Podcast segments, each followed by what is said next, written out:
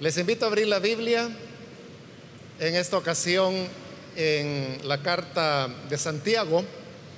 Vamos a buscar el capítulo número 3, donde vamos a leer los versículos que nos corresponden en esta ocasión para seguir adelante con el estudio que estamos haciendo en esta carta.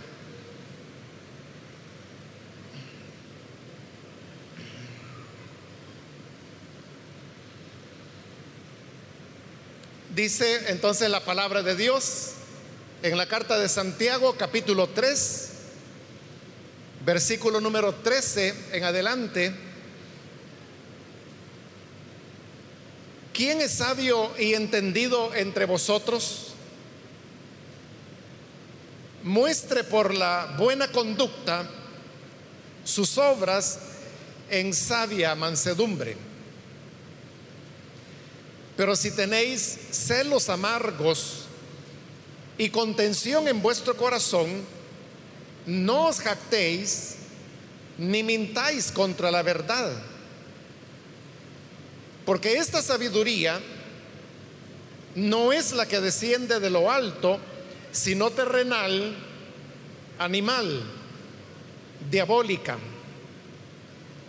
Porque donde hay celos y contención, allí hay perturbación y toda obra perversa. Pero la sabiduría que es de lo alto es primeramente pura, después pacífica, amable, benigna, llena de misericordia y de buenos frutos, sin incertidumbre ni hipocresía. Y el fruto de justicia se siembra en paz para aquellos que hacen la paz. Amén. Hasta ahí dejamos la lectura. Pueden tomar sus asientos, por favor.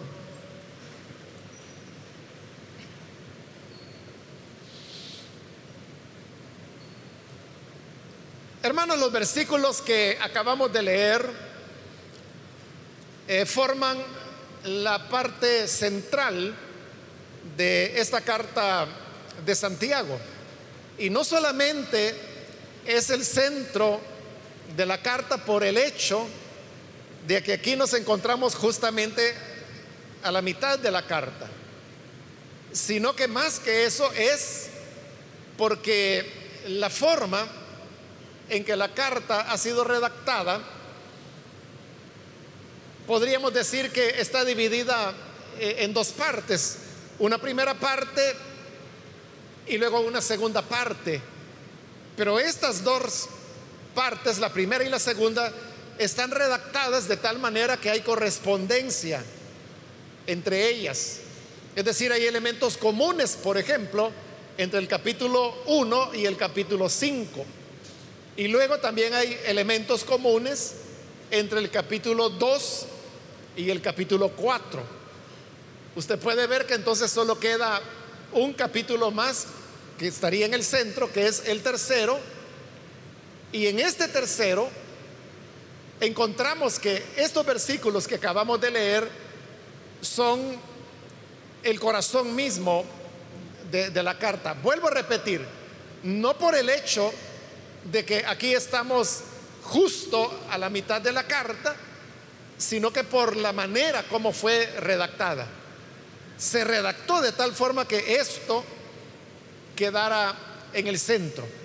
Por lo tanto, el tema del cual Santiago está hablando aquí, que usted pudo darse cuenta en la lectura, que es acerca de la sabiduría, es el mensaje central que él desea transmitir y que lo que ha hablado anteriormente y lo que viene en los dos capítulos que continuarán son solamente como aplicaciones prácticas de esta verdad central que Él está aquí enseñando. Como usted lo verá, en la medida que avancemos en estos versículos que hemos leído hoy, se dará cuenta que Santiago está repitiendo ciertas ideas que él ya había mencionado en los capítulos anteriores. Pero eso responde, como le digo, a que es así como la carta fue planeada y después redactada. Entonces, el tema es el de la sabiduría. Pero Santiago dice que, que, hay dos tipos de sabiduría. Una, la que él va a llamar la sabiduría de lo alto. Y la otra es la que él va a llamar la sabiduría terrena, es decir, de, la tierra. Obviamente que cuando él habla de la sabiduría de lo alto, se está refiriendo a la sabiduría que Dios otorga. Y aquí puede usted ver que ahí hay ya un, un, eco, diríamos, de un tema que él ya tocó anteriormente. Y es cuando él dijo que todo don perfecto viene de arriba, del Padre de las Luces. Hoy está diciendo que esta sabiduría buena viene de lo alto. Entonces es la misma idea, que la sabiduría es un don que el Señor entrega a sus hijos, a quienes Él quiere concedérselos. En tanto que la otra sabiduría es una sabiduría, como Él la va a llamar, terrena, carnal, y también le va a dar el nombre de diabólica. Ahora, esto es interesante, hermanos, porque cuando nosotros hablamos acerca del tema de la sabiduría, precisamente por libros del Antiguo Testamento que se llaman los libros sapienciales, como por ejemplo el libro de Proverbios, el Eclesiastés y algunos salmos, son literatura sapiencial. Esa palabra sapiencial viene de, de, sapiencia. Y sapiencia lo que significa es sabiduría. Es literatura de sabiduría. Y como es de sabiduría, nosotros al leer la Biblia nos queda la, la impresión y la enseñanza que la sabiduría es algo bueno, es algo positivo. Y por lo tanto, el cristiano debería abrazar todas las formas de conocimiento que el ser humano tiene porque la sabiduría viene de Dios. Bueno, al punto que en Proverbios, que usted seguramente ha leído varias veces, usted sabrá que hay capítulos enteros de Proverbios en el que la sabiduría cobra personalidad y habla como que si fuera una persona y hace ciertas acciones. Como por ejemplo cuando Proverbios dice que la sabiduría preparó su banquete. Ahí está personalizando a la sabiduría porque la, presenta como un ser humano que prepara la mesa, cocina y, sirve el banquete. Le está dando a la sabiduría rasgos de personalidad. Pero esos rasgos de personalidad que se le dan están prefigurando al Señor Jesucristo. Por eso es que en el Evangelio de Juan, que es donde se desarrolla más ampliamente este tema, Jesús es presentado como la sabiduría de Dios. Por eso es que se le da el nombre de, del verbo de Dios. La palabra verbo viene del griego, que es la palabra logos, y logos lo que significa es el pensamiento o el lenguaje de algo. Nosotros en español utilizamos la palabra logos, pero ya castellanizada. Y es lo que se convierte en logia, y la utilizamos como un sufijo de varias palabras, como por ejemplo eh, teología. Entonces note que teo, usted sabe pues de que también es una raíz griega y que lo que significa es Dios. Entonces está teo y logía, ahí la tiene, mire, logía de logos. Entonces, ¿qué es la teología? Es el estudio de Dios. Entonces, si Jesús es el logos, entonces significa que Jesús es la expresión de Dios, es el pensamiento de Dios, es el mensaje o el discurso de Dios. Jesús mismo, porque se está diciendo que Él es el logos. Así es como Juan presenta a Jesús como la sabiduría de Dios. Pero note ahí qué importante es. Entonces significa que la sabiduría equivale a Jesús. Y Jesús a su vez equivale a sabiduría. Por todas estas razones que estoy mencionando, es que nosotros tenemos la idea de que la sabiduría es buena. Pero hoy Santiago está hablando que hay dos tipos de sabiduría. Y a las dos les está dando el mismo nombre, sabiduría. Pero una es una sabiduría de lo alto y la otra es una sabiduría de la tierra. La sabiduría que viene de lo alto sería el logos del cual Juan habla y la sabiduría del cual hay muchas referencias, como le he dicho, en Proverbios, en Eclesiastés, en algunos salmos. Y la sabiduría terrena, que Santiago también llama diabólica, fíjese cuál es su raíz, ¿verdad? Que así como la sabiduría de lo alto viene de Dios, la sabiduría terrena viene de Satanás. Porque dice Santiago que es diabólica. ¿Cómo podemos entonces, hermanos, distinguir cuando se trata de sabiduría de lo alto y cuando se trata de sabiduría terrena o diabólica? Porque como le digo, nosotros estamos acostumbrados a pensar que la sabiduría es buena. O como dice Juan, que la sabiduría es Jesús. Entonces nosotros estamos inclinados a que todo lo que es conocimiento, todo lo que es ciencia, todo lo que es sabiduría, estamos inclinados a recibirlo. Pero hoy Santiago está diciendo que hay sabiduría buena y sabiduría mala. Entonces, de nuevo la pregunta, ¿cómo podemos usted y yo saber cuándo lo que estamos oyendo es sabiduría de Dios y por lo tanto podemos recibirla con toda confianza? ¿Y cómo saber cuando se trata de sabiduría de abajo, de la tierra? Y por lo tanto debemos tener cuidado con ella porque es sabiduría pero diabólica. Santiago nos da la respuesta otra vez, echando mano de lo que él ya dijo anteriormente, cuando habló del tema de la fe. Él dijo que la fe sin obras está muerta, pero también dijo que la fe se muestra por medio de las obras, lo cual significa, como él también lo explica y ya lo estudiamos, que yo no tengo manera de ver su fe.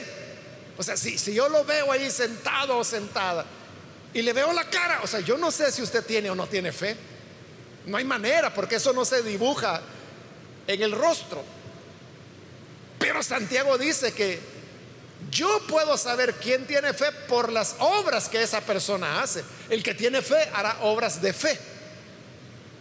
De igual manera, ¿Cómo podemos saber de qué tipo de sabiduría se trata?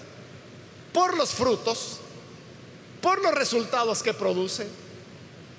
Y eso es lo que está diciendo en el versículo 13, cuando pregunta, ¿quién es sabio y entendido entre vosotros? O sea, Santiago está preguntando, ¿quién es el que tiene sabiduría pero de la buena? Él responde, muestre por la buena conducta sus obras en sabia mansedumbre. Es decir, la sabiduría que es de lo alto se va a manifestar en mansedumbre por la buena conducta. La clave entonces es como el Señor Jesús lo dijo, que el fruto por su, perdón, el árbol por su fruto se conoce. Igual es acá. ¿Cómo puedo yo saber ¿cuál es la sabiduría de Dios? Porque la sabiduría de Dios produce determinados frutos, que ya vamos a ver cuáles son. Pero antes de mencionar los frutos de la sabiduría de lo alto, Santiago primero habla de los frutos de la sabiduría de la tierra. Si lo que yo estoy enseñando, perdón, lo que estoy oyendo, si yo escucho a una persona hablar y me puede dar la impresión que lo que esa persona está diciendo es la verdad, o lo que está diciendo es correcto, que incluso le lleva a usted a pensar, esta persona que está diciendo esto es sabia, está hablando sabiamente, pero ¿cómo saber si esa sabiduría es de arriba o de abajo? Santiago dice, por los efectos que este discurso produce en las personas que lo escuchan. Dice el versículo 14, si tenéis celos amargos y contención en vuestro corazón, no os jactéis ni mintáis contra la verdad. Aquí está señalando Santiago dos frutos. Al primero le llama celos y al segundo le llama contención. Esos mismos dos frutos los va a volver a, mencionar en el versículo 16, donde dice, porque donde hay celos y contención, ahí está de nuevo, celos y contención. Como él preguntó, ¿quién es sabio y entendido? Pero sabio con la sabiduría de lo alto. Si ustedes dicen, al recibir esa sabiduría, lo que desarrolló en ustedes son celos amargos y contención, no se engañen, no estén mintiendo contra la verdad.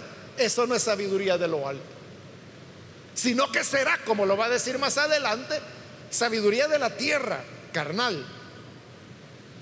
Allí tenemos entonces los primeros dos elementos. El primero es lo que él llama celos amargos. Cuando se habla de celos, hermanos, no solamente es lo que nosotros popularmente, así en el lenguaje coloquial, llamamos celos.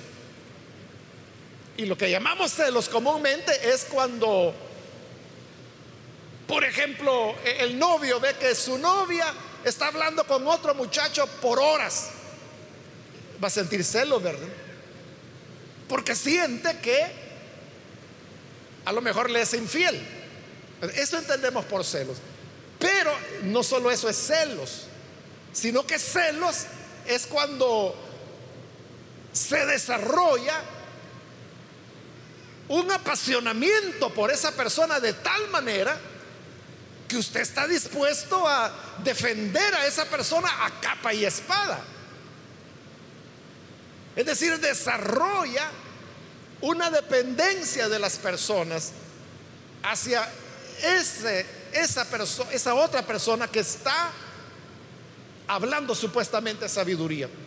Y como le digo, suena como sabiduría, parece sabiduría, parece muy sabio lo que está diciendo. Pero si lo que produce en usted es un celo amargo, de tal forma que usted comienza a despreciar a otras personas, a rechazarlas, entonces, esa no es sabiduría de la buena, de la que viene de Dios, sino que es diabólica. Y el segundo elemento que menciona es contención. Contención, hermano, lo que significa es, es pelea.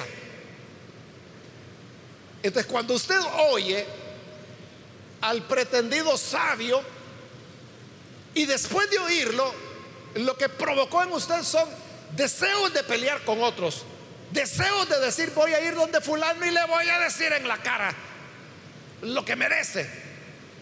Eso, por ejemplo, es una evidencia que esa no es sabiduría de Dios, no es la sabiduría que Dios le agrada. ¿Por qué? Porque lo que está produciendo en usted es un deseo de pelea. Igual que los celos amargos, ¿verdad? Que, que lo meten a usted en un lío que usted ni sabe de, cómo comenzó. Como decimos popularmente, ¿verdad? Que le hacen sudar calenturas ajenas. Saber qué pleito tiene esta persona con a saber quién es más. Y es usted el que anda bravo ahí, con celos amargos y con contenciones. Esa es evidencia que la supuesta sabiduría que usted habló, o escuchó más bien, no, no es de Dios.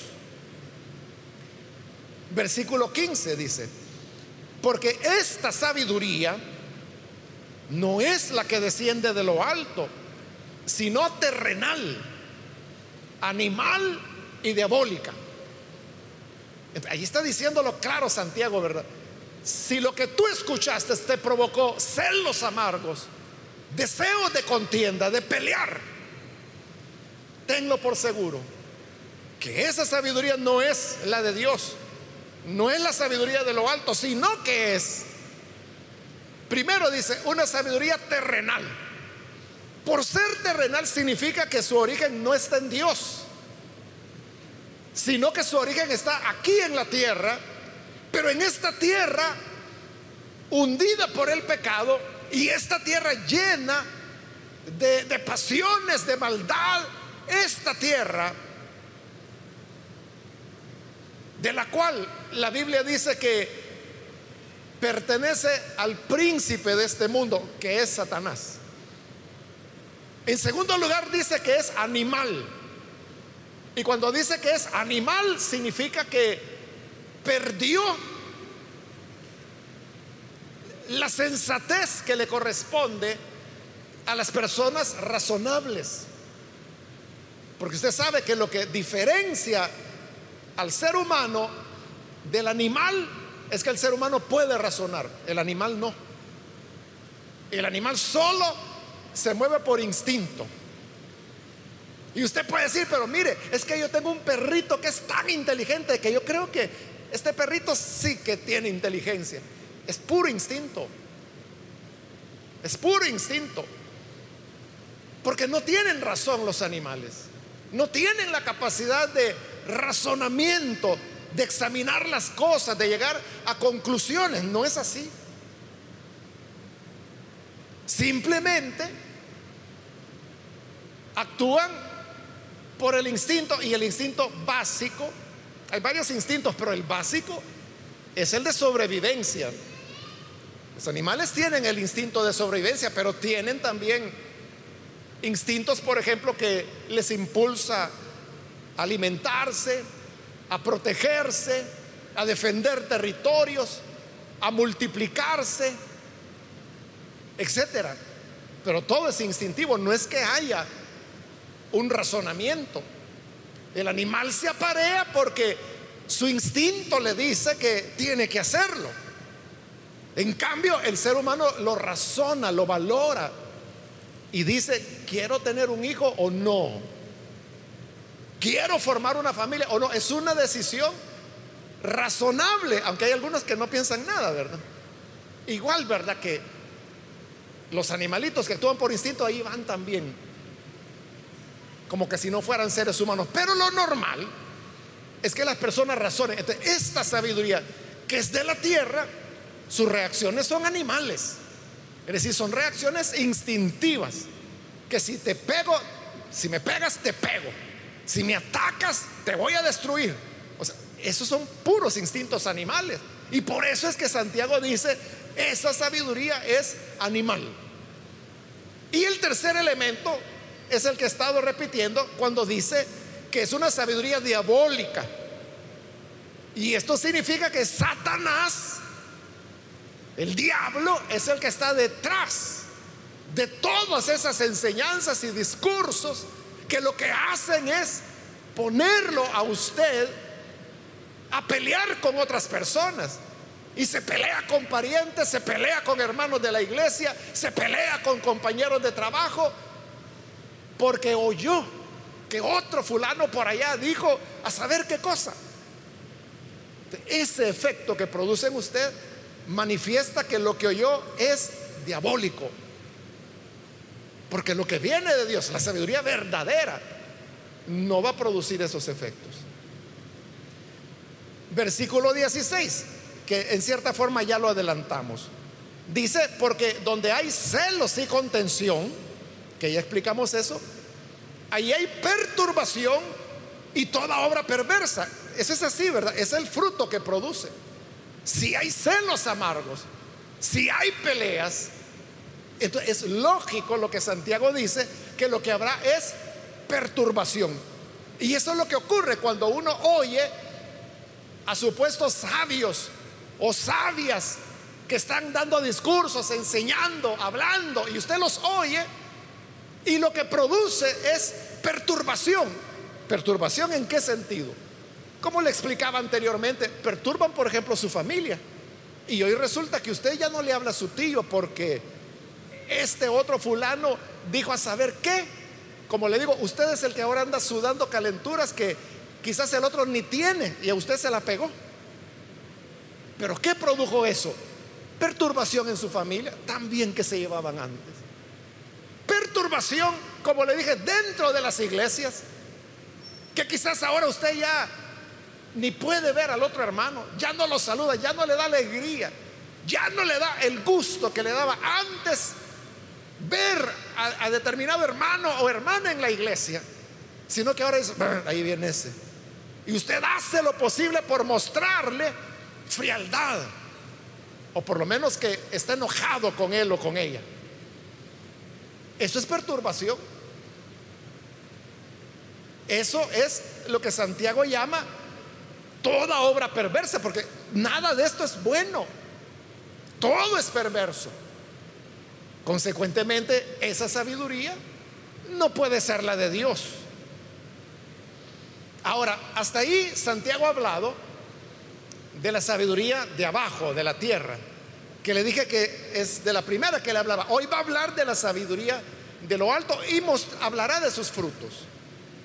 Dice el 17, pero la sabiduría que es de lo alto, aquí están sus frutos, dice, es primeramente pura, después pacífica, amable, benigna, llena de misericordia y de buenos frutos, sin incertidumbre ni hipocresía.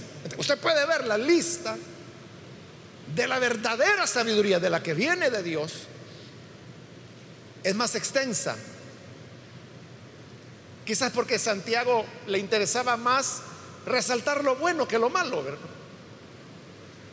La lista es larga, hermanos, y ya no me va a quedar tiempo de ir explicando uno a uno las características, pero son sencillas, creo que las podemos entender. La primera que menciona es que la sabiduría de lo alto, dice, es pura. Y cuando hablamos de pureza, estamos hablando de aquello que no tiene contaminación.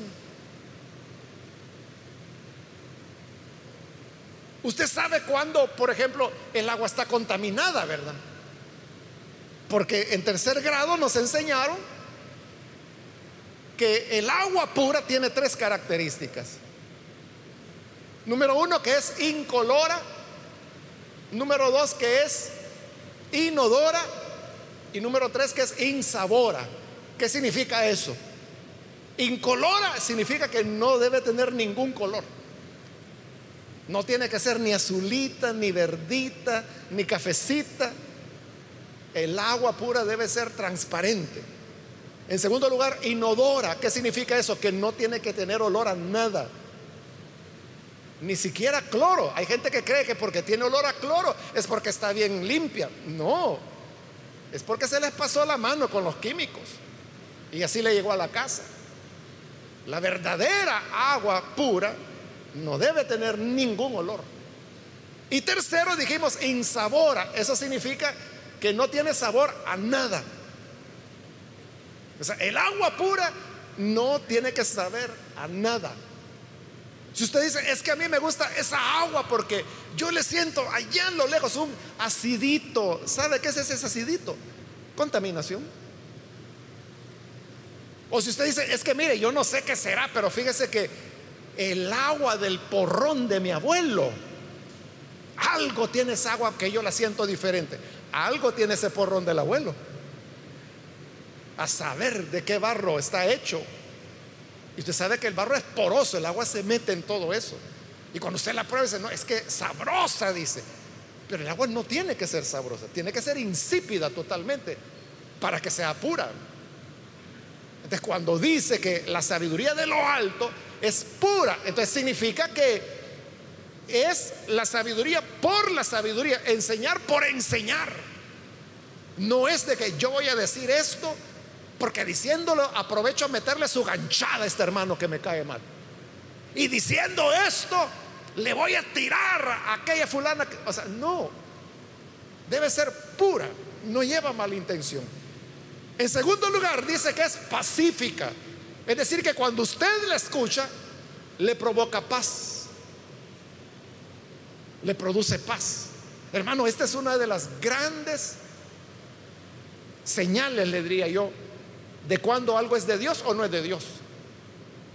Todo lo que es de Dios, verdaderamente, lo que producirá en usted es una paz. Entonces, cuando usted dice, es que mire, fíjese que fui a esa iglesita y allá hablan en lenguas, pero se ponen erizos y se les paran los pelos. Y cuando yo veo eso, hermano, a mí me entra nervios. Eso no es de Dios. Eso no es de Dios. ¿Por qué? Usted me lo está diciendo. Usted está diciendo que no le da paz ver eso. Al contrario, le inquieta, le da miedo. Usted dice, ¿y dónde está la salida? Ya no hay a la hora para salir corriendo. Pero cuando algo es de Dios, le produce paz. Así, la sabiduría de lo alto lo que le va a generar es paz. Luego dice amable. Es decir, que la sabiduría de lo alto en su misma expresión no es hiriente, no es ofensiva, no es denigrante, sino que es amable. En otras palabras, diríamos, es una un discurso, por decirlo así, educado, respetuoso, que respeta a todo mundo. Por ejemplo, Santiago está hablando aquí de Satanás, pero usted puede ver que él no está usando ni ofensas, ni palabras duras, simplemente dice diabólica y ya dijo lo que tenía que decir. Así es la verdadera sabiduría, amable. Luego continúa y dice benigna. Benigna significa que es buena. Eso es como cuando el médico le dice, fíjese que en su examen salió que usted tiene un tumor. Tiene un tumor, pero vamos a hacer una biopsia, vamos a examinar. Y le dice, para saber si el tumor es maligno o benigno. Entonces, ¿qué significaría maligno? Pues lo más probable es que es un cáncer. Pudiera ser otro tipo de, afección, pero casi siempre son cáncer. Y se sabe pues que un cáncer ya amerita otro tratamiento. Pero si fuera benigno, ¿qué sucede cuando le hicieron la biopsia? Fue al laboratorio y el laboratorio respondió y dijo, es benigno. ¿Qué le dice el médico? Mire, no se preocupe, es benigno. Y entonces, doctor, ¿qué vamos a hacer? Nada, porque es benigno. Y ahí voy a andar con esta chivola. Sí, ahí le va a andar, pero eso no le va a causar ningún daño porque es benigno. ¿Qué significa benigno? Que no hace daño, que no lo va a destruir, que es bueno. De la sabiduría de Dios dice, es benigna.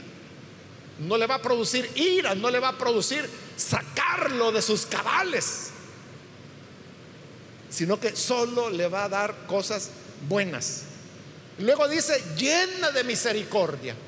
Es decir, la verdadera sabiduría siempre nos va a inspirar a dar misericordia a todos, hasta al enemigo. Porque cuando Jesús, que era el logo de Dios, la verdadera sabiduría de Dios encarnada, cuando él enseñaba, por ejemplo, en el Sermón del Monte, él dijo, amad a vuestros enemigos. Ahí está la sabiduría promoviendo misericordia. Por eso, cuando usted oiga una enseñanza, un, un mensaje, un discurso, una cátedra que le den en una universidad, una charla, una conferencia, como quiera llamarle. Y lo que produjo en usted fue ganas de ir a romperle los dientes, a saber a quién. Eso es diabólico. Allí no oyó a Dios, usted oyó a Satanás. Pero cuando le provocó fue el deseo de hacer misericordia, incluso al enemigo. Esa es la sabiduría de lo alto. Luego dice de buenos frutos. Y los frutos son todo lo que él ha mencionado anteriormente. Luego dice sin incertidumbre ni hipocresía. Al decir que la verdadera sabiduría no causa incertidumbre, es lo contrario de la sabiduría animal, que dice que lo que produce es perturbación. Perturbación, la sabiduría de la tierra. Pero la de Dios no produce incertidumbre. Entonces no le va a echar a perder la familia, las relaciones en la iglesia, con los vecinos, no habrá incertidumbre. Todo quedará siempre en el orden que debe estar. Y luego termina Santiago, y aquí termina también la enseñanza de él. El versículo 18 dice, el fruto de justicia se siembra en paz para aquellos que hacen la paz. Igual, hermanos, que en otros pasajes, tanto del Antiguo como del Nuevo Testamento, Santiago relaciona el tema de la justicia con la paz. Nunca, no puede haber paz si no hay justicia. Y no se puede hacer justicia si los que la pretenden no están actuando en paz. Se necesitan, así como Juan en su primera carta habla de la relación que hay entre el amor y la doctrina. No se puede tener sana doctrina si no se tiene verdadero amor. Y nadie puede tener verdadero amor si no tiene sana doctrina. Son dos cosas que se alimentan. Igual, es la justicia y la paz. Entonces, ¿cuál es la enseñanza final que Santiago quiere dar? La única manera en que la voluntad de Dios va a caminar porque la voluntad de Dios es la justicia, ¿verdad? Entonces, la única manera en que va a caminar es fomentando la paz. Pero ya dijo Santiago, que la paz solo la puede dar la sabiduría que viene de lo alto. La sabiduría animal, terrenal, esa es la que habla de matar, de quitar cabezas, de pena de muerte. Esa es la sabiduría diabólica. Pero la de Dios su nota constante es el tema de la paz, la reconciliación. Porque sólo así es como las enseñanzas que oigamos producirán en nosotros los frutos que se necesitan para que el reino de Dios pueda avanzar.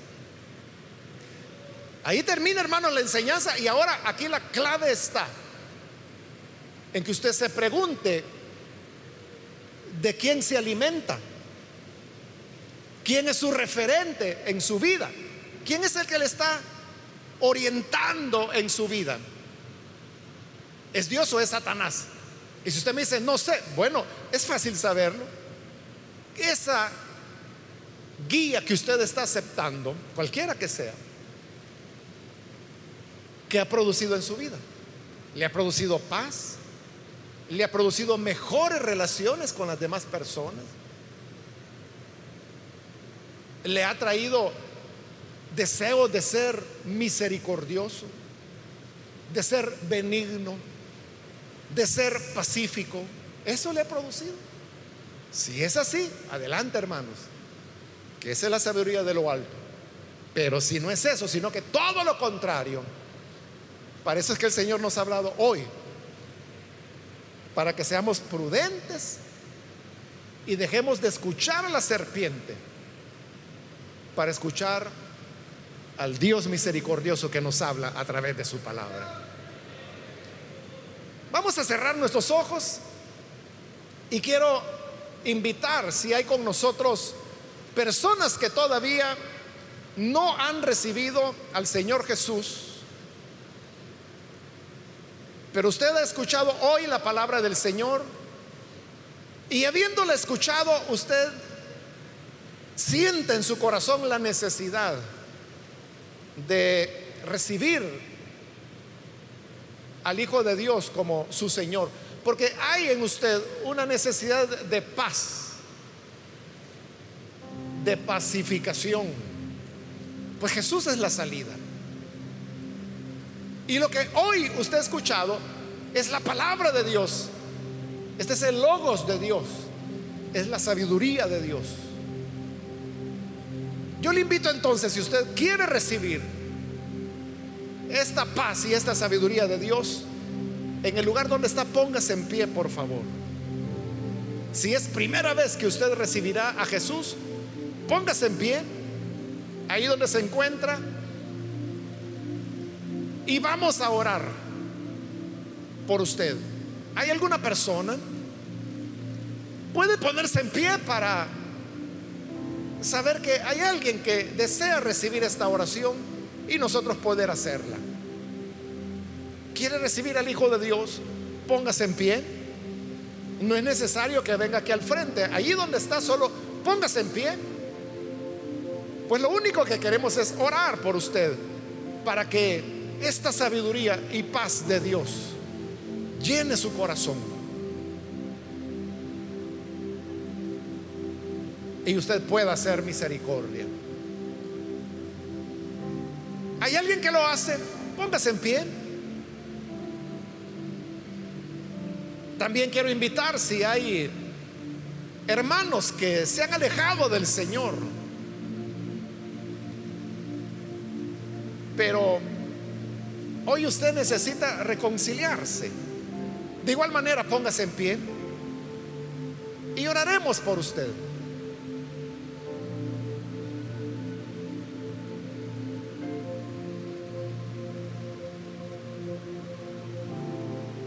¿Hay alguien que se va a reconciliar? Póngase en pie. Voy a orar en este momento, pero hago la última invitación. Si hay alguien que por primera vez quiere venir a Jesús o necesita reconciliarse, póngase en pie y vamos a orar por usted. Muy bien, aquí hay una persona, Dios la bendiga. ¿Hay alguien más que se pone en pie?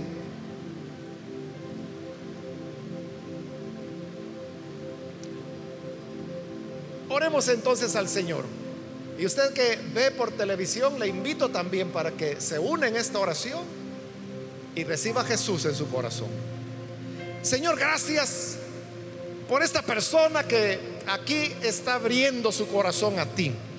También te pedimos por aquellos que a través de los medios de comunicación hoy se están uniendo a esta oración. Te rogamos que puedas cambiarles, transformarles, hacer de ellos hombres y mujeres nuevos.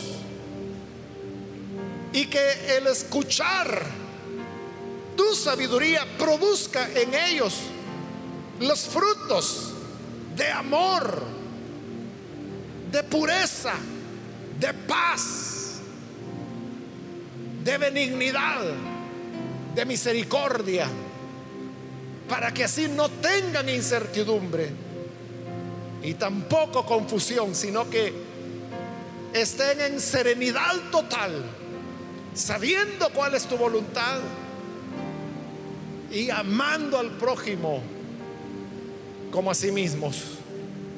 Ayúdanos también, Señor, a todos nosotros como iglesia, como pueblo tuyo, para que podamos vivir de acuerdo a este lineamiento y que seamos entendidos para rechazar la sabiduría de abajo y que nos enfoquemos en la de lo alto, porque solo ella es la que nos hará crecer y la que producirá en nosotros frutos buenos de los que a ti te agradan.